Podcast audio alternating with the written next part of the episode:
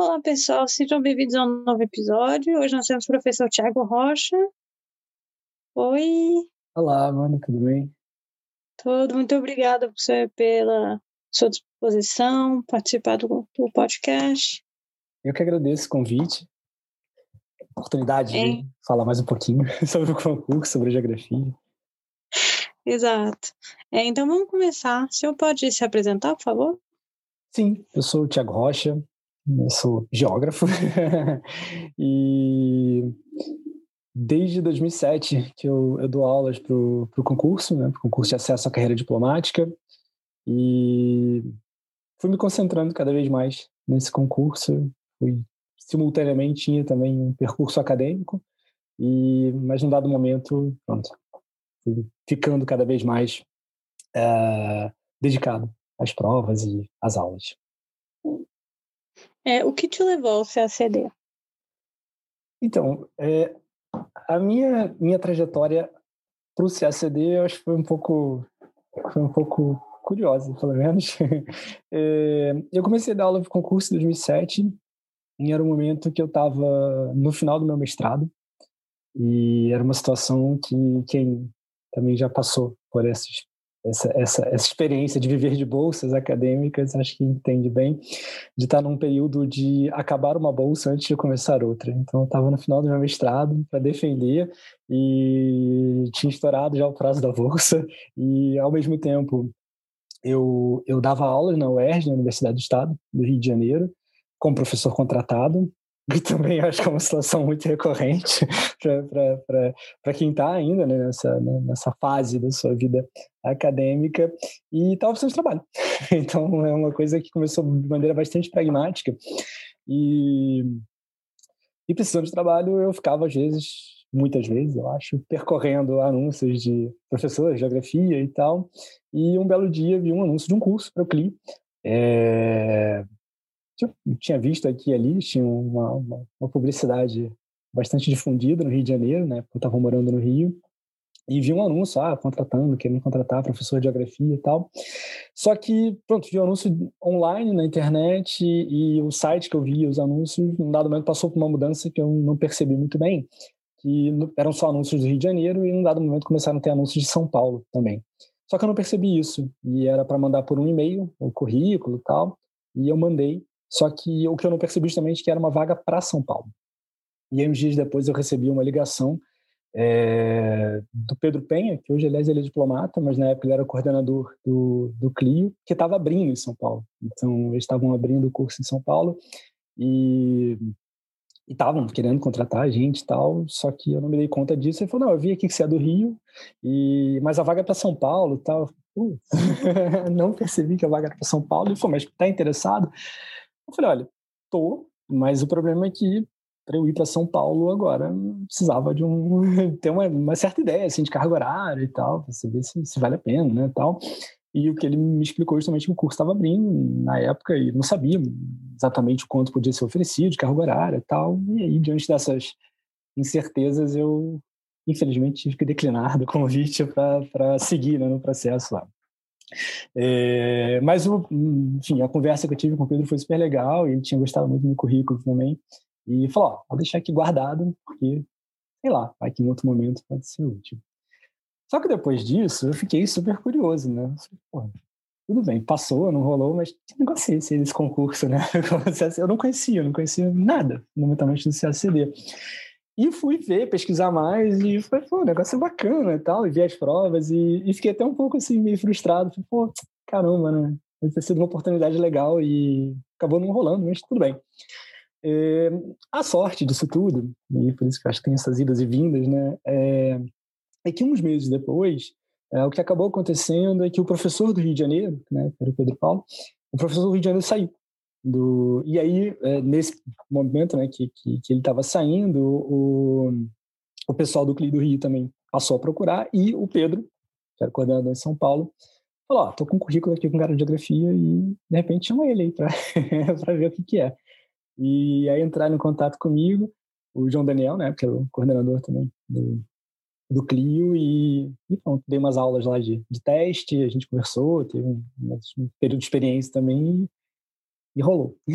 então foi assim, é, eu acho que eu, que eu acho interessante disso tudo é que uma, uma situação que surgiu antes de mais nada por necessidade assim de caramba, eu preciso é, arrumar, né, dar mais aula, coisa os contratos eram péssimos, ainda são, na verdade, os contratos de professor, tema de professor da Western vários eram muito ruins e tava assim, cara, preciso dar muito mais aula para fechar as contas aqui enquanto não defendia e o tempo tal, para depois passar para doutorado também. E, e, acabou dando tudo muito certo, porque é, eu adorei dar aula para o CACD. É, como eu disse, quando eu comecei a pesquisar mais sobre o concurso, achei super legal. E o tipo de abordagem, o nível também, claro, do concurso. E, e pronto, gostei tanto, gostei tanto que depois fiz meu doutorado e tal, mas fui é, me afastando da carreira acadêmica e, e, realmente abracei mesmo essa coisa de, de dar aula para concurso. Então, foi assim que eu fui parar no CACD. E é, como iniciou o seu curso do IDEG? O que, que você quis trazer com o projeto? É, a minha passagem para o IDEG também foi um momento já depois de uns aninhos. É, fui ali entre 2014 e 2015. E duas coisas que, me interessaram muito no projeto IDEG e que, enfim, à medida que eu fui tomando mais contato, conversando também com Marcelo Bolzan. É, em primeiro lugar, a, a, proposta que o IDEG trazia, que é uma coisa que eu acho importante de maneira geral para o concurso, mas acho que é especialmente importante também para a geografia no concurso, que era a possibilidade de ter um curso com uma grande, diria mesmo uma imensa carga horária, muito maior do que eu vinha mencionando e tal, e era uma dificuldade que, que, que eu vinha encontrando, assim, de dar conta, né, dos conteúdos que eram gigantescos da prova e, e conseguir encaixando, né, dentro do modelo. E a oportunidade que, que, que eu tive justamente de pegar, ó, faz um curso do tamanho que você achar que tem que ser. Foi, em primeiro lugar, super, super atraente. É... A outra coisa também que naquele momento pesou um bocado para mim é... foi a oportunidade do, do, do trabalho online, é... das aulas online que o IDEG já estava oferecendo. Quer dizer, outros cursos, enfim, o Clio, o Sapiência, se não me engano, a já fazia, é, já tinha a coisa das aulas telepresenciais, né? então que eram transmitidos para outros lugares e que eu acho que foi um movimento super importante de maneira geral para o concurso, porque durante muito tempo é, com essa coisa da, da, grande concentração das aulas presenciais, as pessoas tinham que viver em outras cidades. Muita gente fazia o concurso tinha que se mudar para o Rio, para São Paulo, para Brasília, onde se concentravam na maior parte das aulas. É, o que era um enorme limitador, né? Porque você se mudar de uma cidade para outra não é uma coisa tão trivial para todo mundo que faz a prova, né?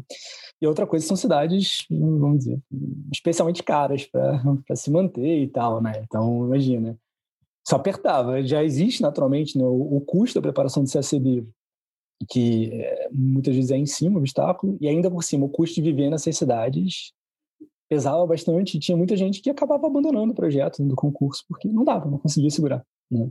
E eu acho que essa coisa das aulas telepresenciais ajudaram muito, mas nesse momento, em geral, o que a gente ainda fazia era tipo, ir para o estúdio, gravar aula tal. E isso era uma coisa que eu ficava na cabeça assim, pô. Mas para gente que é professor também, né, era bom, dava jeito, assim, se a gente tivesse maior flexibilidade e conseguisse. E nesse momento estavam crescendo muito as plataformas de aula online, então, se a gente conseguisse. E o IDEG, eu acho que foi o primeiro curso que, de fato, abraçou essa coisa de dos professores fazerem as aulas, é, enfim, plataformas específicas de boa qualidade, mas a partir das suas casas. E para mim isso, vamos dizer, tocou fundo, porque é, foi um momento que eu tinha acabado de ter um filho também.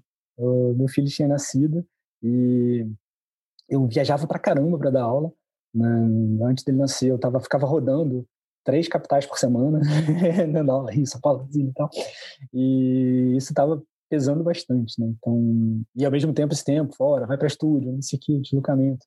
Então, quando surgiu essa oportunidade, assim, ó, a gente já tinha algumas aulas presenciais, durante um tempo ainda teve as aulas presenciais no DEG também, mas ter já uma parte importante da carga horária em casa, online, foi, foi super bom. E, e também ajudou outras coisas, projetos de, de sair do Rio de Janeiro também, isso.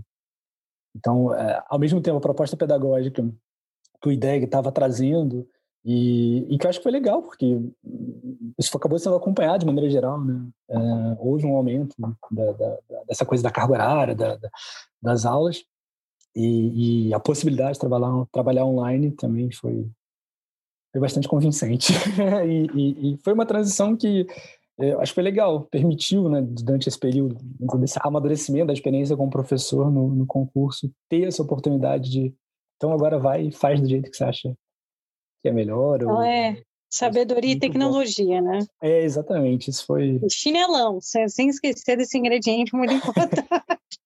Exatamente, né? Assim, estar à vontade, estar no conforto do lar, é muito bom. É, a gente vai ter que fazer a coleção da geografia da, da, da fashion, né? Das é. roupas, roupas para estudar para CACD. É. é.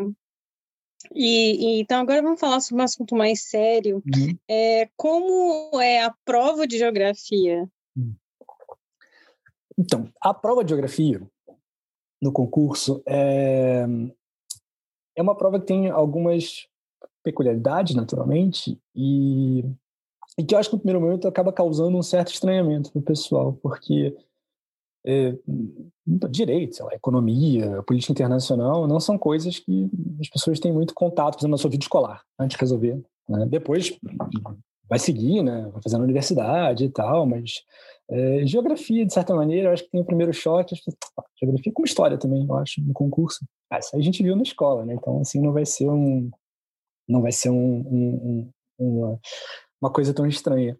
Mas é, o que acaba acontecendo é que quando as pessoas começam realmente a estudar concurso, aí cara, o negócio, o buraco pode ser mais embaixo, né?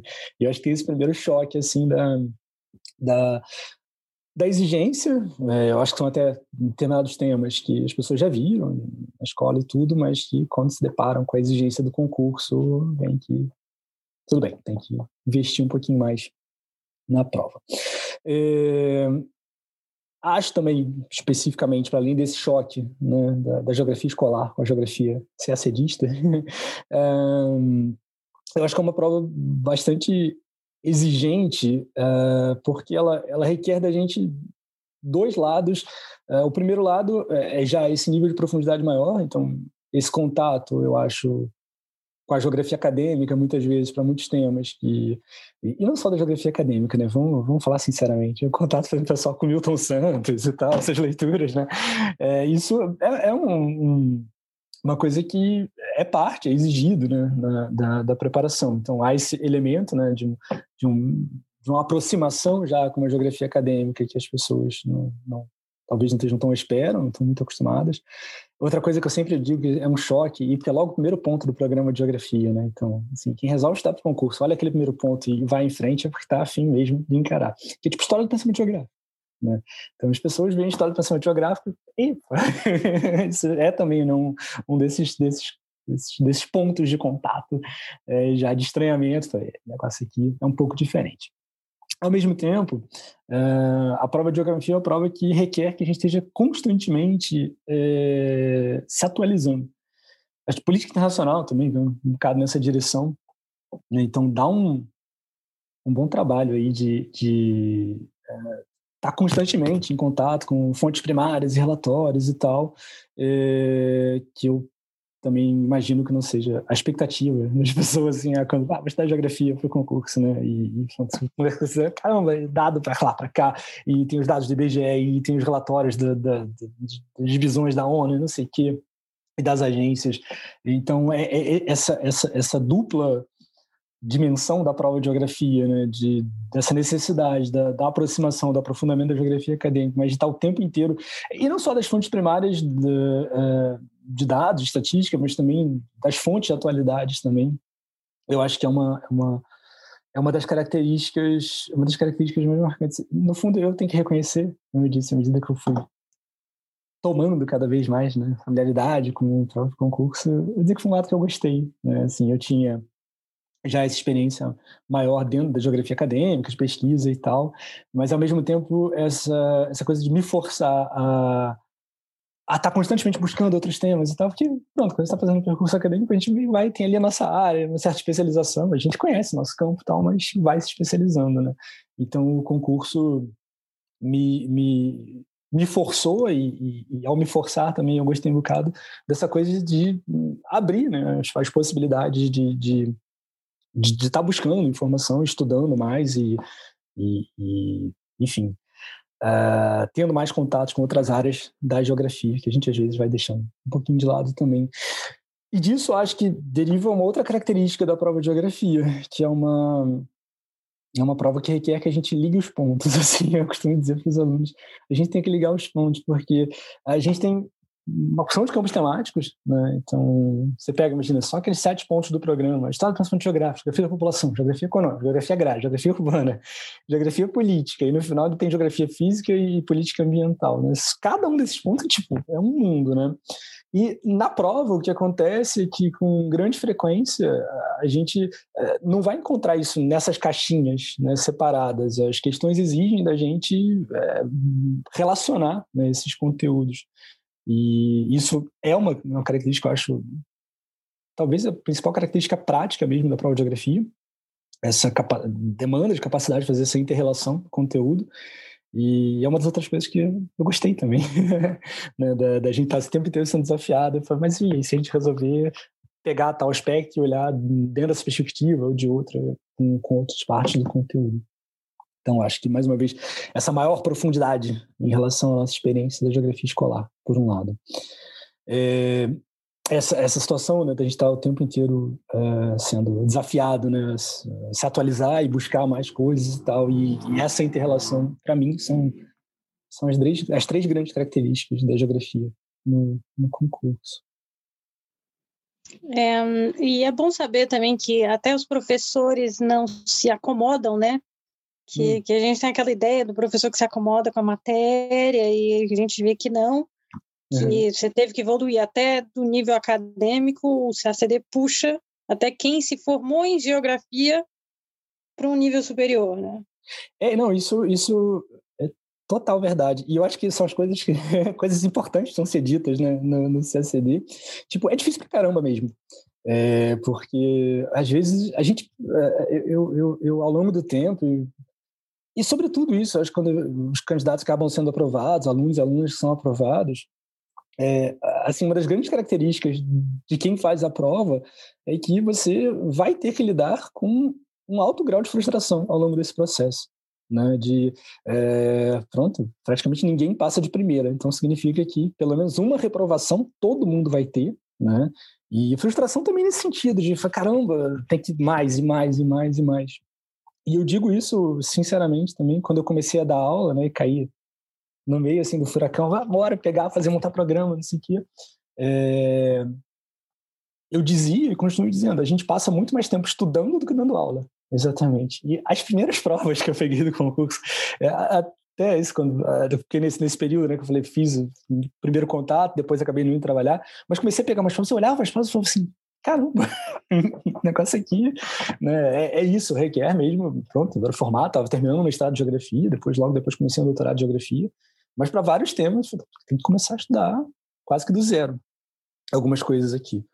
E, e eu, acho, eu acho que são coisas importantes para serem ditas, né? Assim, de que sim, é, é, é difícil mesmo, mesmo para nós. E não é por uma incapacidade ou que caramba, não, não estudo o suficiente. Não, é um processo árduo mesmo, é um processo trabalhoso. É, a questão é isso. Se você estiver disposto a, a, encarar isso, esse processo longo, árduo e trabalhoso, assumindo já isso, é, vai dar certo. É... é, eu nunca fiz a prova também, nunca tive muito interesse em fazer a prova em si, mas do meu lado como professor, sim, meus primeiros momentos como professor de geografia do concurso era isso, relação depois chegou um dado momento que a gente nunca para de estudar, né? Mas dá para confiar assim, dado momento você entra num ritmo em que as coisas começam a fazer mais sentido para todo mundo, para professores e para alunos. Agora, pronto, já são 13 anos nessa história, é, já, já, já, acho que eu já consigo lidar melhor com, com o CACD. Mas é, eu digo, assim, o meu primeiro contato como professor, eu imagino que tem essas semelhanças com quem está começando a se preparar para concurso também. Né? Que é esse choque de você bater de frente com a, com, com a prova, com o que é exigido, e falar, é, vamos lá, isso aqui vai dar, vai dar trabalho. Então, é para todo mundo. Até quem é da área, até quem é acadêmico, até quem é não sei o quê. é para todo mundo. E como evoluiu a prova nesses 13 anos? Eu acho que a evolução da prova de geografia, a gente pode pensar de dois lados. É, claro que houve mudanças e tal, de forma e de variação, de exigência de alguns temas. A primeira fase, a fase objetiva de geografia, eu acho que ela muda menos. Né? Ela muda porque a banca muda também. É, a gente teve uma banca, estou dizendo do período quando eu comecei a dar aula, a partir de 2007, a gente teve uma banca que foi constante até 2013. O que, para candidatos e professores, é um certo conforto, assim, você ter né, uma sequência de anos. Não que você, ah, pronto, já sabe o que vai cair, não, mas você vai acostumando um bocadinho né, com, a, com a coisa. É, a partir de 2013 é, é que a gente começou a ter algumas mudanças é, nessa, nessa banca. Na primeira fase, como eu disse, essas mudanças acabam sendo menos sentidas, é, porque ah, quando você olha questões. Vamos, não precisa voltar muito assim também. Se olha questões mais início anos 2000, eu digo no período, o meu período pré-CACD, é, são provas fundamentalmente diferentes porque era, era uma banca diferente também. Mas quando você olha a banca que operou entre 2007 e 2013 e o que vai acontecer depois, é, a forma não é muito diferente. Tem alguns elementos de redação aqui ali que você reconhece, ah, isso aqui é um pouquinho diferente, e alguns temas que, de repente, ah, não davam muita bola e, de repente, começaram a ser mais interessantes. Uh, eu digo que tem uns temas cíclicos também. Uh, só a gente fala eu, eu acho um exemplo ótimo desses temas que eram, tipo, geografia da população é um tema ignorado no concurso. É, se você olha até 2008, não caía Geografia da População. Geografia da População, aliás, a gente tinha um programa mais antigo de Geografia que mudou em 2009, né? mas Geografia da População ficava escondidinha ali num, num, num, num subitem de tema de Geografia Contemporânea e não caía. Desde 2008, Geografia da População caiu praticamente todo ano. Só, se eu não me engano, foi 2016 acho que foi 2016. Só teve um ano desde 2008 que não teve geografia da população. Mas isso era um tema que não aparecia e passou a aparecer. Mas que isso, 2008 foi já um momento, digamos assim, que começou a estabilizar essa banca que foi até 2013, mas mesmo a banca que entrou a partir de 2014 manteve população como um tema constante. É, então, tem os temas cíclicos, né? Tipo, história do pensamento geográfico. Desaparece. Tem momentos assim, passa anos sem ter história do pensamento geográfico. Aí aparece, tipo, uns dois, três anos seguidos, que é um, um derramamento de sangue, assim. Porque o pessoal já não tem muita familiaridade. Às vezes não gosta muito do tema também. E aí, pá, deixa isso pra lá, né? Você não tá caindo na prova. Aí, pum, aparece mais uns aninhos, aí desaparece de novo. Parte teórica de geografia política também tem acontecido. Desaparece uns anos, volta a aparecer e tal. Mas as grandes constantes, que geografia da população se tornou constante. Uh, outros temas que a geografia agrária, geografia urbana, isso sempre teve, sempre terá na prova. É, isso para a primeira fase não, eu acho que não teve tantas, tantas mudanças. É, aliás, eu costumo dizer até para o pessoal que quer pegar provas antigas da, da primeira fase, eu acho que vale a pena pegar isso, 2008 para cá, né? voltar antes disso não, não vale muito a pena. E mesmo de 2008 para cá, claro, com a ressalva de que algumas questões ficaram velhas, né? E ela, a gente estava falando, é uma característica da prova de geografia. Às vezes tem determinados temas em 2008 você tinha certas informações, certos dados que depois já não tinha mais nada a ver. Eu até recentemente estava montando uma lista de exercícios, que aliás eu vou trabalhar semana, semana que vem, é, em que eu resolvi pegar uma questão sobre crise de refugiados de 2015, para a gente justamente ver como isso apareceu lá em 2015, a situação do Mediterrâneo, e se a gente tivesse que falar sobre isso hoje, o que, que muda para comparar a prova. Mas acho que ainda é legal fazer esse exercício, né? Ah, a, paleon, a paleontologia sacerdista eu também tentei fazer. Que a gente vê as respostas, até do TPS, a gente faz muito isso. É. Você vê, é, talvez uma coisa certa naquela data não uhum. seria certa hoje. Né? Exatamente. Porque as coisas é, não, e você assim, é quase como se você tivesse que atualizar o gabarito. Eu acho que é um exercício bom fazer isso, assim, que é você confrontar o seu conteúdo com como era e ver se você está atualizado, se está legal. Eu acho que é uma coisa bacana. É, mas não sei. Para quem está começando, acho que já tem aquele trauma de já estou começando, já não sei se a minha resposta é certa ah, ou não. não. Agora, imaginar, hum. será que lá era ou será que não era? Não, não. não. Para quem está para quem tá começando, eu acho que eu acho que não. Eu acho que Nesse caso, quem está assim, cara, eu preciso dar minha primeira olhada em umas provas objetivas de geografia. Vê mais 2014 para cá. Quem realmente já está estudando há mais tempo, aí dá para fazer essa coisa de olhar para uma questão e ao mesmo tempo é, reconhecer né, ali, ah, tudo bem, o gabarito foi tal, tal momento por tal razão, e mas de lá para cá tá, as coisas mudaram. É uma maneira da gente é, meio que fazer uma checagem também né, do nosso do nosso conteúdo. É, mas para além da prova objetiva, o que eu acho que as maiores mudanças que ocorreram na geografia foi na prova discursiva. Uh, a prova discursiva de geografia sim mudou muito.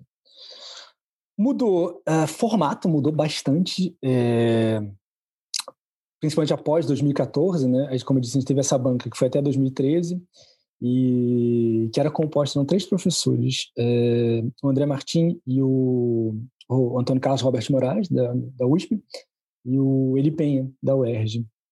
E depois da prova de 2013, uh, o professor Roberto Moraes, uh, enfim, estava já doente, né? Estava com câncer e acabou, infelizmente, falecendo um tempo depois mas essa banca foi meio que desmobilizada e, e começou a ter meio que um, uma, um rodízio de alguns professores da, da UNB na banca de geografia.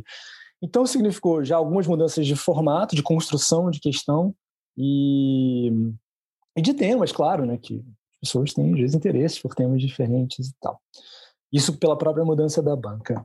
É, isso representou também é, uma mudança de rigor de correção, eu acho no sentido de que geografia tinha notas ridiculamente altas até 2013. Chegou um dado momento nos últimos anos em que até nos últimos anos até chegar 2013, em que a banca de geografia estava corrigindo já as questões discursivas de 5 em 5 pontos. Então você tirava 0, 5, 10, 15, 20, 25, 30 até as questões que valiam 30 pontos, né? O que significava é que se você ganhasse um recurso em geografia e o pessoal ganhava, você pulava cinco pontos. Teve gente que assim, pulava dez pontos porque conseguia dois, vamos dizer assim, dois, dois, dois aumentos de pontuação na prova. E as notas finais eram muito altas. É, nesse momento, não era nada, nada incomum. Praticamente todo ano tinha gente tirando 100 em geografia. Né? E alguns anos mais de uma pessoa, e era, era, era assim, 100 e, tipo, 90 para cima, bastante gente também. Então, a, a, o alvo, assim, a meta né, de pontuação para geografia era muito alta. É, mas porque a banca, na hora de corrigir, às vezes eu tenho a sensação que eles faziam umas questões e, e ficavam com tema, né? Assim, é, porque é, é, é, aquela situação, você não tinha marcação né, discursiva, não dava para saber exatamente né, como foi feita a correção, mas você lia o texto, né, pensava assim, mais ou menos, padrão, depois falou, não, está faltando coisa aqui, mas a banca deu nota alta. É legal você saber assim, ah, legal, vou ganhar uma nota alta de partida, mas eh, não acho que era a melhor das práticas, porque é, significa que está, é, no fundo, está nivelando todo mundo em notas altas. E ao fazer isso, eu acho que é, tira a oportunidade de quem realmente está mais preparado de ter uma, em geografia, pelo menos, uma separação maior, né, que ajuda, às vezes, a compensar até outra matéria. Todo mundo ficava mais ou menos espremido dentro de um, de um escopo ali é, de notas altas. O que começou a acontecer a partir de 2014 é que as médias de geografia despencaram. Ao ponto, eu diria, da gente ir para outra ponta do problema, né? Que uh, as, as médias de geografia ficavam distribuídas numa, numa uma margem estreita, só que muito mais baixas. Né? E aí é o mesmo problema, só que no outro patamar, né? De você não ter uma, um potencial de diferenciação muito grande. É... não sei se é muito bonito, não, não vou falar nome, João Franta. Não, e um, um membro da banca, um membro da banca especialmente que que eu acho que contribuía muito para hum. isso. Fazia umas questões, uh, eu acho, um bocado fora uh, daquilo que o próprio programa propunha e tinha um padrão de correção uh, já em, em, em, em, mais de um ano. Eu lembro especificamente da prova de 2015, que apareceu aquela questão, uma questão sobre patrimônio. Né? Então, processo de patrimonialização e patrimônio natural e cultural do Brasil, que esperava-se um conjunto de discussões que a maior parte estava de processo de patrimonialização em si, no nível nacional, internacional, no da Unesco também, que não está previsto no programa de geografia. E na hora de corrigir, mesmo entre os aprovados, uma questão que valia 20 pontos, as notas mais altas foram duas candidatas aprovadas que tiraram 15. Isso foram as únicas duas notas 15. Significa que todo mundo ficou de 75% de aproveitamento para baixo. Né? Então era outro problema de espremer as, as notas muito, muito próximas. Desculpa, acho que eu te interrompi, Amanda, que você ia falar alguma coisa. Como delay aqui do Zoom. Não, não, eu tô aqui só para aprender. É, não, eu, a gente fica nesse delay, às vezes aí eu comecei a falar e, e vai, caramba, acho que. Mas é, eu, eu acho que se deu uma melhorada, no sentido de que hum, as mudanças mais recentes da banca de geografia uh, melhorar. As médias voltaram a subir um pouquinho, não estão nada próximas do que eram antes, né, mas voltaram a subir um pouquinho. Eu acho que a, a, a correção melhorou. E também as mudanças foram forçadas pelo, pelo, pelo modelo da, da prova discursiva, né, que aí nesse caso não é só de geografia. A partir, bom, é, a partir de 2018, a gente começou a ter o modelo de correção em quesitos. Né? Então, que vocês passaram a ter quesitos em 2018, não, desculpa, 2017, desculpe. Em 2017, os quesitos eram quatro quesitos só, né, que a prova era distribuída, e a partir de 2018, e se repetiu em 2019, a gente passou a ter o modelo de correção em 10 quesitos, que são aparecem né, no padrão de respostas, 10 quesitos, pontuação atribuída, e quando você recebe a prova corrigida, né, você vê quanto você tirou em cada quesito. O que eu acho muito bom no sentido no sentido de que torna o trabalho de correção, mesmo das discursivas, um pouco mais objetivo. Não fica, digamos, aquele jogo de adivinha quando você recebe a prova só com a nota.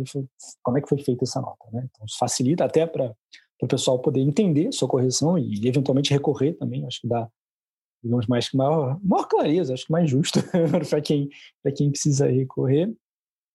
É, ao mesmo tempo, eu acho que para a geografia isso significa uma mudança de que a gente fica mais, mais encaixotado ali no padrão de resposta. Então, aquela ideia que se tinha, não, ah, de tentar desenvolver uma tese criativa e se diferenciar, uh, esse modelo de correção em quesitos é meio que a gente tem que andar na linha ali esperada né, daquilo que o comando anunciado está propondo e tal. Então, isso acho que é uma mudança é, de padrão de correção, significa que é uma prova, digamos, mais aberta, você tinha mais margem né, argumentativa e às vezes é, construir formas de responder a mesma coisa de maneiras diferentes e a gente está fechando um pouco mais. Tem essa, essas vantagens, tem maior clareza quanto à correção, entender melhor a correção, mas eu acho que tem uma desvantagem isso. Se você não, não, não entrar exatamente ali naquele eixo, uh, há uma chance grande de penalização no conjunto dos quesitos. E a outra grande mudança que eu acho também foi um elemento que dificultou e eu acho que acabou contribuindo para essa questão que eu tinha falado da, da, da mudança das médias, da, das discursivas de geografia, foi o tamanho das questões, né? Então, o que, que acontece? Até 2013, geografia era uma prova em si, discursiva, como é hoje, né? com quatro questões, só que era como história e PI. A gente tinha duas questões de 90 duas questões de 60. Então, as de 30 pontos tinham 90 linhas, as de 20 pontos tinham 60 linhas. Em 2014, é, teve a fusão Geografia e PI na prova. Então, você passou a ter uma prova só de Geografia e PI, duas questões de Geografia, duas PI, com duas bancas diferentes. Não era nem a mesma banca, eram duas bancas diferentes, cada qual com duas questões feitas ali na mesma hora, com uma prova só. É, e aí, Geografia começou a ter isso, uma questão de 90 e uma questão de 60. E PI também. Isso foi em 2014, 2015, 2016, em 2017, geografia voltou a ter quatro questões, e PI também, separou. Só que PI voltou a ser uma prova de 90 e 60 linhas, e geografia, quando voltou a ser uma prova autônoma, diminuiu para 60 e 40 linhas. Tá?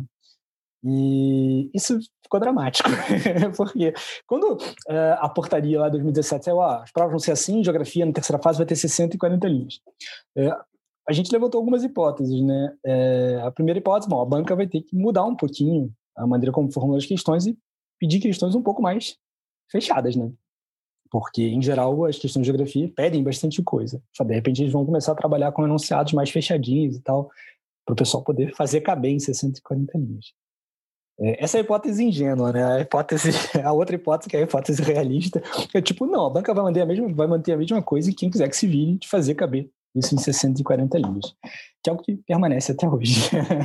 é, você tem que se virar para pegar, às vezes, temas enormes, questões enormes, e fazer caber em 640 linhas. Para alguns temas, isso. É, o pessoal às vezes acha assim, não, caramba, é difícil preencher linhas, né? É, certos temas. E quando a geografia passou para 640, eu digo, inverteu a lógica. É difícil agora caber, ter linhas suficientes para cobrir é, o pronunciado pede muitas vezes o que a gente sabe mesmo sobre os temas. Então, isso passou a exigir mais do pessoal um bom planejamento de questão, né, para ser bem sintético mesmo. E, e ainda mais dentro dessa, dessa, desse modelo, em que você tem que cumprir lá os quesitos e tal, é, os 10 quesitos, aí tipo, você tem que meio que simultaneamente é, abordar bastante coisa dentro que está sendo pedido, mas de uma maneira bem objetiva para poder caber e não perder quesitos no meio disso. Então, acho que isso foi um elemento além da mudança da banca, é uma dificuldade que talvez explique como deu essa oscilada para baixo. E mesmo com essa subida mais recente, é, geografia não voltou a ser o que era de longe assim a matéria com as notas mais altas da, das discursivas. Já que estamos falando de problemas, é, hum. quais são as dificuldades é, mais correntes assim, dos seus alunos? Eu acho que Bom, a primeira grande dificuldade foi o que eu comentei mais cedo, né? Que é esse primeiro choque, assim, das suas lembranças da geografia escolar com aquilo que, quando as pessoas pegam fazer cursos, não só os meus, mas dos outros professores também, a gente sempre conversa, e das pessoas é, olharem e falarem, mas tem que estudar isso tudo, e começa a ler as coisas, mas eu nem imaginava que eu tivesse que saber tais Então, eu acho que superar esse primeiro impacto de que você meio que vai ter que recomeçar a estudar geografia é, é uma, uma primeira dificuldade. Não acho que é das mais difíceis de serem superadas, mas acho que para algumas pessoas isso, num primeiro momento, dá uma, uma freada. Assim, tipo, ou, oh, peraí, tem que voltar então e replanejar a maneira como você vai lidar, vai lidar com a matéria. Para além disso, eu acho que a segunda grande dificuldade, isso é uma dificuldade até para quem dá aula. É a questão das fontes, é, fontes bibliográficas e materiais. É, em que sentido? Para algumas matérias, tem assim uns manuais consagrados, né? Então, sei lá, de orelhada, assim. Eu sempre costumo dizer que eu dou palpite muito raramente nas outras matérias. Eu, eu me concentro muito em geografia e e acho fantástico que os candidatos candidatas consigam é, dar conta né, de um planejamento para tantas matérias. Eu acho dificílimo acompanhar o que acontece nas outras matérias. Mas, sei lá, em economia, pessoal, ah, tem o livro do Man, que tem muita coisa, se aproveita, capítulo tal, tal, tal, tem os manuais. Ah, direito também, tem uns grandes manuais também. Mesma história também, tem algumas referências. Tem bastante coisa, mas tem algumas coisas, pelo menos quando você vai começar a estudar, você tem algumas obras que meio que, ó, isso aqui vai te servir como entrada, como né, primeiro contato, depois você vai pegar para cada tema e dar uma aprofundada. Geografia não tem. Geografia não tem o que a gente pode considerar assim como um grande manual é, ou alguma coisa que possa servir. Ó, isso aqui é uma boa entrada e que vai ser uma base legal para depois você só ir aprofundando. Tem opções, tipo, uh, às vezes usar os, os, livros de ensino médio. Mas é isso, livro de ensino médio, ele vai ali num, numa superfície que Talvez para parte da prova objetiva, às vezes dá para ajudar, mas quando se chega nas discursivas, o livro de ensino médio é outro universo. Tá? Então, não acho que cumpra o mesmo papel, assim, ah, de um manual sólido. Tem, ou, ou tinha, né? Porque a FNAG matou os manuais dos candidatos, né? É, mas o próprio manual do candidato é, que leva ali o selo Berta Becker, a assinatura Berta Becker, mas eu, eu já brincava com o pessoal. Assim, a Berta Becker escreveu muita coisa daquele manual, vamos ser sinceros. A Berta Becker, 2012, que foi a última edição, se não me engano, do manual da FUNAG, ela já era professora emérita na UFRJ, ela, enfim, estava no final de vida já, mais velha e tal, e ela não, é, o que aconteceu ali, que sim, tem coisas escritas no manual que foram escritas pela Berta Becker, mas de outros textos que foram copiados e colados ali, e partes que foram sendo trabalho de equipe. Assim, então, eu sempre brinco assim, eu imagino o cenário, a Berta Becker chegar lá na, na UFRJ, no, no departamento do laboratório lá, que ela participava, cooperava, e falar, ah, quer uns bolsistas, quem é que tem uma grana aí da FUNAG, que quer ajudar a fazer uma... É, o que significa que sendo muito sincero, tem ali algumas oscilações, algumas irregularidades né, na qualidade do manual. É, e tem um problema que, é, em alguns momentos, inclusive conversando com colegas, colegas do CACD, professores do CACD, e colegas também da geografia, em que eu já parei e pensar assim, pô, então, pô, vamos fazer um manual legal né, para geografia. Mas acho que tem dois desafios, assim, de raiz, que eu acho que, no fundo, talvez expliquem porque a gente não tem um grande manual de geografia. É, primeiro, o tamanho do conteúdo. Né? Então, é, se você realmente for escrever um manual denso, sério e tal, para todos aqueles temas, primeiro você tem que montar uma grande equipe para fazer isso. Eu já pensei, ah, sei lá, amigos, colegas que, ah, que tem, são de tais e tais áreas, que de repente podem escrever tais capítulos. Mas isso vai ser um trabalho longuíssimo. Né? E sendo o CACD esse nosso nicho que é, não sei até que ponto você teria uh, pronto, uma, uma, remuneração editorial, alguma coisa, para conseguir convencer tanta gente a trabalhar tanto tempo uh, num projeto como esse. É, então, isso já dá uma, uma dificultada. A outra coisa é o tempo mesmo. Significa que é um projeto entre elaboração, editoração, publicação, que rapidamente muita coisa vai envelhecer.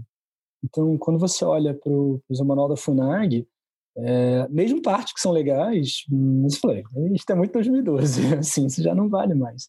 Né? Então, acho que é um, é um esforço que quando você termina ele, você tem que automaticamente começar de novo, né? por conta dessas partes do, do, do conteúdo que, que requerem uma atualização. Não tendo, uh, eu acho isso um manual que cumpra esse, esse papel de base, eu acho mais, mais sólida, a gente acaba tendo que apelar para fontes super dispersas, né, que vão desde isso. Ah, uh, alguns livros é, mas mesmo que eu costumo dizer, ah, tem um, um, dos livros que acabam tendo maior abrangência em pontos do programa, que é o, aquele é, O Brasil, Território e Sociedade, início do século XXI, do Milton Santos e da Maria Laura Silveira. Mas ele cobre uma parte de geografia humana, da, da parte, geografia, parte de geografia urbana, agrária, econômica, mas só uma parte. Não tem nada de geopolítica, por exemplo, não tem nada de história do pensamento geográfico, não tem nada de geografia física ou política ambiental. E, e é isso, né? o nome do livro é O Brasil, Território e Sociedade no início do século XXI. Então, pronto, esse livro também já envelheceu um bocado. Ainda serve, serve bastante útil, eu acho, para alguns temas. Mas é, a gente acaba pegando pedaços de livros, artigos e, como eu falei, fontes primárias, relatórios e eu acho que isso é uma dificuldade muito grande que as pessoas têm né, de, de se achar nesse, nesse mar de informação, primeiro pelo tamanho do conteúdo e segundo onde buscar esse conteúdo. Né?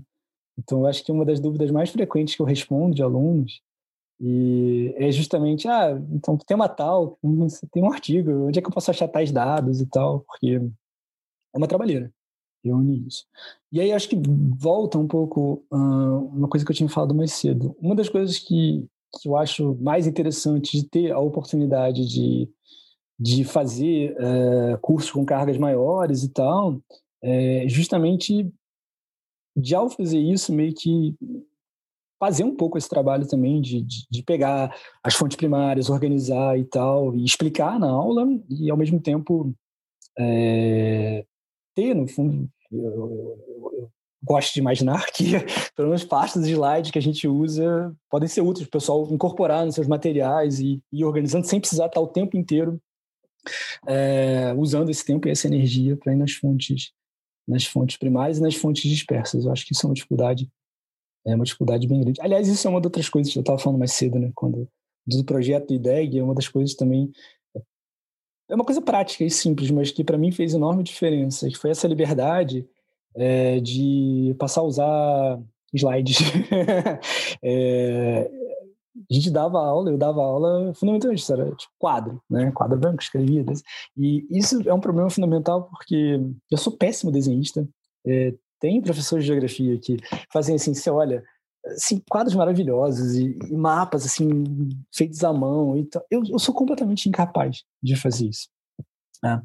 É, a minha letra em si já é horrorosa, é uma coisa péssima. Às vezes eu estava dando aula, escrevendo quadro, e aquela coisa às vezes se empolga, né? acelera um pouco uma explicação, começa a escrever mais rápido, aí o pessoal parava, não, para, professor, a gente não está conseguindo mais entender o que está escrito. Falei, então, volta, vamos com mais calma. Então, primeira coisa, do ponto de vista da compreensão da caligrafia, isso já ajudou, mas também de, pronto, poder fazer uso de recursos tecnológicos, né? Para suprir a minha deficiência gráfica. E tem coisas que nem, não é nem uma questão de deficiência gráfica, de, de, de agilidade mesmo. Né?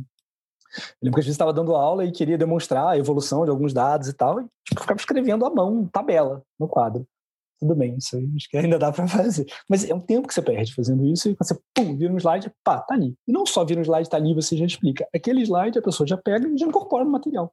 Sem precisar ter ido no mesmo relatório que eu fui e tal. Eu boto a fonte tal, a pessoa deixa organizado, sabe as fontes. Mas isso foi é, quando, quando a gente passou o IDEG. E eu falei, Bolsão, olha só. No online é automático, mas em sala, tem projetor, a gente pode usar fazer projeção, não sei o que. Ele falou, não, pode. Tranquilo. E faz, foi tipo um game changer, assim, total. Uma nova vida que se abre. E para mim, né, dinâmica de aula, e, e eu acho que isso, um dos efeitos que rapidamente eu percebi muito positivos é o quanto isso, acho que isso ajudou a, a começar a organizar melhor o material do pessoal. Porque você bota os dados, escreve os dados lá no quadro, fala, ah, mas ó, isso aqui veio de tal e tal lugar. A pessoa até copia, mas depois vai ter que buscar outros dados que a gente não consegue botar tudo. É, essa coisa da, da, da, dos meios digitais ajudaram muito. A, a, eu acho que também isso, ajudar a organizar essa, esse problema das fontes dispersas. Isso é uma, é uma dificuldade, uma segunda dificuldade. Eu acho que outra dificuldade em geral que o pessoal tem com geografia é outra coisa que eu tinha comentado mais cedo também, é ligar os pontos, fazer essas conexões, é, porque isso não é simples mesmo, isso acho que requer um, um amadurecimento no contato com, com, com a disciplina, do estudo, é, de olhar para a prova, você vai, a gente faz as aulas e monta e já vai buscando fazer umas conexões, mas a maneira que isso vai aparecendo uma questão, às vezes é imprevisível. Às vezes a questão vai misturar duas coisas que na aula a gente fez A e B e a questão uh, vai propor B com C e isso requer, isso é uma, é uma coisa que cabe né, a gente desenvolver também como, como candidato. E acho que se demora um pouco as pessoas conseguirem né, eh, pensar o conteúdo de geografia, não só, ah, isso aqui é geografia urbana, isso aqui é geografia agrária e tal, mas pensar como realmente aparece na prova. Né, que a banca pode resolver embaralhar tudo.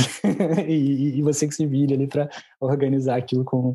É, entender aquilo numa questão objetiva, mas, sobretudo, organizar isso como um texto coerente nas discursivas. Acho que essas são as dificuldades que e, eu percebo mais. E como estudar, então, a geografia? Como estudar diante desses desafios, a primeira coisa é tenha um bom material bem organizado. É, do que a gente recomenda, de leitura, de resumos, do que vocês, as pessoas podem aproveitar dos slides, das aulas, é ter um material bem organizado, porque chega um dado momento que, sobretudo à medida que a prova vai se aproximando, você não tem como o tempo inteiro voltar na, na bibliografia, voltar nas fontes primárias, ainda mais para todas as matérias, imagina. Então, você faz isso uma vez, outra, né, para, vamos dizer, consolidar o seu, o seu material, porque é dali que você vai constantemente recorrer de maneira mais rápida, mais eficiente, mais dinâmica, concentrada. É meio que você vai montando, você não tem um manual, mas você vai montando o seu manual ao longo dos, dos estudos. Então, é um material bem organizado se torna o seu próprio manual, com a vantagem que como você está elaborando esse manual, é, é aquela coisa dos processos pedagógicos, né? A capacidade de fixar a informação é muito maior, quando você está manuseando a informação para montar aquilo. Montando uma, uma, base, um material sólido, ao longo do tempo, é, uma coisa que é inevitável é conseguir ir atualizando esse material. Né? Então, a determinado tema surgiu uma coisa, exatamente o que você está falando, a questão 2015. 2015, cai uma questão, 2015, 2016, sobre crise de refugiados, é uma coisa. Se cai uma questão hoje sobre migrações mediterrâneas, é outra. Só que o que você vai fazer? Você vai pegar aquilo e ao longo do tempo vai incorporando o que vai aparecendo é, de elementos novos, coisas indicando o que, já mudou, né? É, outros temas, sei lá, tipo energia, né? Que todo ano sai lá o balanço energético e tal. O que, que aconteceu? Para onde está indo? Tá... Então, montar esse material e depois é o trabalho de ir atualizando, mas ter isso bem organizado, bem sistematizado, é, para não se perder constantemente nessa dispersão, que é o, que é o material bibliográfico de geografia. Eu acho que essa é a primeira dica que eu sempre costumo dar, é, desde o início, assim, está começando a estudar, não importa. Os primeiros textos que você vai ler, os primeiros materiais que você vai ler, começa a organizar isso é, dentro dos temas, dentro do, do, do, do próprio edital também, né? já começa a organizar, porque você vai começando a deixar a bagunça para trás e ficando com uma coisa mais organizada. É, uma coisa que acho que não funciona para todo mundo, mas para algumas pessoas eu acho que pode funcionar, sobretudo pessoas que são mais trabalham mais com imagens, né, memória de imagem. É, para alguns temas é legal fazer mapa. E mesmo para quem não sabe desenhar, como eu, não é difícil achar na, na internet. É tipo isso, mapas simples, né? Aquela coisa só do contorno dos, dos territórios ou dos estados do Brasil. E começar a, a, a, plotar no mapa certas informações que você vai ver. Então, sei lá, às vezes você vai ver dados da pesquisa da produção agrícola municipal do IBGE. E o IBGE melhorou um pouquinho a apresentação gráfica dos relatórios, mas você pode ver, sei lá, soja, quem é o maior produtor? Aí, sei lá, é o Mato Grosso. Você escreve lá no Mato Grosso, seu mapa escreve soja 1. Ah, ou tal coisa, quem é o maior produtor? Minas é o maior produtor de café. Minas, café 1 e tal. E, deixar isso organizado no mapa, é, quando você precisa consultar também, você bate o olho, distribuição da produção agrícola no Brasil. Pum! Uma coisa é você lê o relatório, outra coisa está ali, né? Isso organizado no mapa. E porque isso ajuda também, às vezes, a fazer a, a, outra coisa que é importante, que é montar essas conexões. Então, às vezes, você pode pegar um mapa, olhar o mapa da distribuição agrícola, depois você tem ali do outro lado um mapa, do, por exemplo, dos projetos logísticos, que nunca vão para frente, é verdade. Isso é uma das coisas que não tem dado muito trabalho de atualizar no material, porque os projetos logísticos do Brasil não têm avançado nos últimos anos. A parte Estou fazendo piada, mas é a parte triste da coisa. Mas é isso, você vê, ah, ferrovia que sai aqui de A para B. Por quê? Porque aqui em A teve um crescimento da produção de tal coisa, mas não tem capacidade de escoamento, e B é um porto de saída mais próximo, com um custo menor. Então você começa a conseguir relacionar por que, que tal projeto é aqui, porque tem uma outra coisa aqui. Né? É, isso ajuda a desenvolver é, o que, no fundo, é, é, é, é a perspectiva que a gente acho que tem que desenvolver mesmo para geográfica, é a perspectiva espacial. Né? Entender como as coisas estão distribuídas pelo espaço e por que, que elas estão distribuídas dessa maneira pelo espaço. Tem uma razão de ser. e, e à medida que a gente vai conectando essas coisas, a gente vai entendendo. Às vezes não dá para fazer isso com mapa, mas no nosso material a gente é, pode ir montando né, assim, uns, uns, uns diagramas né, de conexão. Então, sei lá, você está estudando população e transição demográfica. Então, transição demográfica está ligada à urbanização. Então, a gente consegue conectar. Então, a gente entende que não é uma mera coincidência que as áreas que estão se urbanizando de maneira mais rápida hoje no mundo são aquelas que estão experimentando maior crescimento natural. Que é essa, essa conexão. Como a urbanização tende a empurrar a mortalidade para baixo, a natalidade permanece alta por um tempo, e tem explosão demográfica. Então, é, então ter o material organizado e, ao mesmo tempo, uh, ir já construindo essas conexões entre os temas que a prova que a prova vai te exigir. Isso acho que são coisas práticas que dão um bom trabalho, dão um enorme trabalho, não tem como negar, mas que podem ajudar muito, eu acho, a gente a, a, a conseguir se encontrar no, no conteúdo de geografia. E é, onde podemos encontrar o seu curso? Como é que a gente faz para entrar em contato com você? É, meu curso é no IDEG, curso no IDEG, desde 2014, desde o início de 2015, virar 2014 para 2015. Em momentos diferentes, a gente tem propostas um pouco diferentes, mas é, eu acho que tem alguns, alguns, alguns modelos que mais ou menos a gente vai pensando de acordo não só com a periodicidade do concurso, mas com as fases da preparação. O que eu sempre costumo dizer para as pessoas é que façam um bom curso teórico o meu, de outros professores também são bons, mas é, faça um bom curso teórico, porque isso ajuda um bocado a gente começar a se encontrar, tanto na questão da dispersão dos conteúdos, quanto já na organização e interconexão desses conteúdos. É, eu de verdade acho muito difícil, é, não é impossível, mas vai tomar muito mais tempo e muito mais energia você conseguir, ao fim e ao cabo, passar pelo programa todo de geografia no nível necessário é, sem, eu acho que, ter alguma orientação nesse sentido. Então, propósitos, cursos teóricos, isso é, é, o que a gente busca fazer também, de maneira geral, no IDEG, não só em geografia. É construir essa base, né? fazer com que você tenha é, essa, essa passar pelo, pelo, pelo conteúdo inteiro, né, de uma maneira sistematizada, organizada e já propondo né, essas, essas conexões. É, às vezes há uma ideia assim, ah, não, mas tem cursos muito longos, você vai perder muito tempo vendo aula e tal. É, eu sei que a gente sempre é suspeito falar como professor, mas acreditem, assim, é, cursos longos, muitas vezes, eles podem estar tá poupando mais tempo do que você imagina. Né? Exatamente nesse sentido de que, é, às vezes, o que...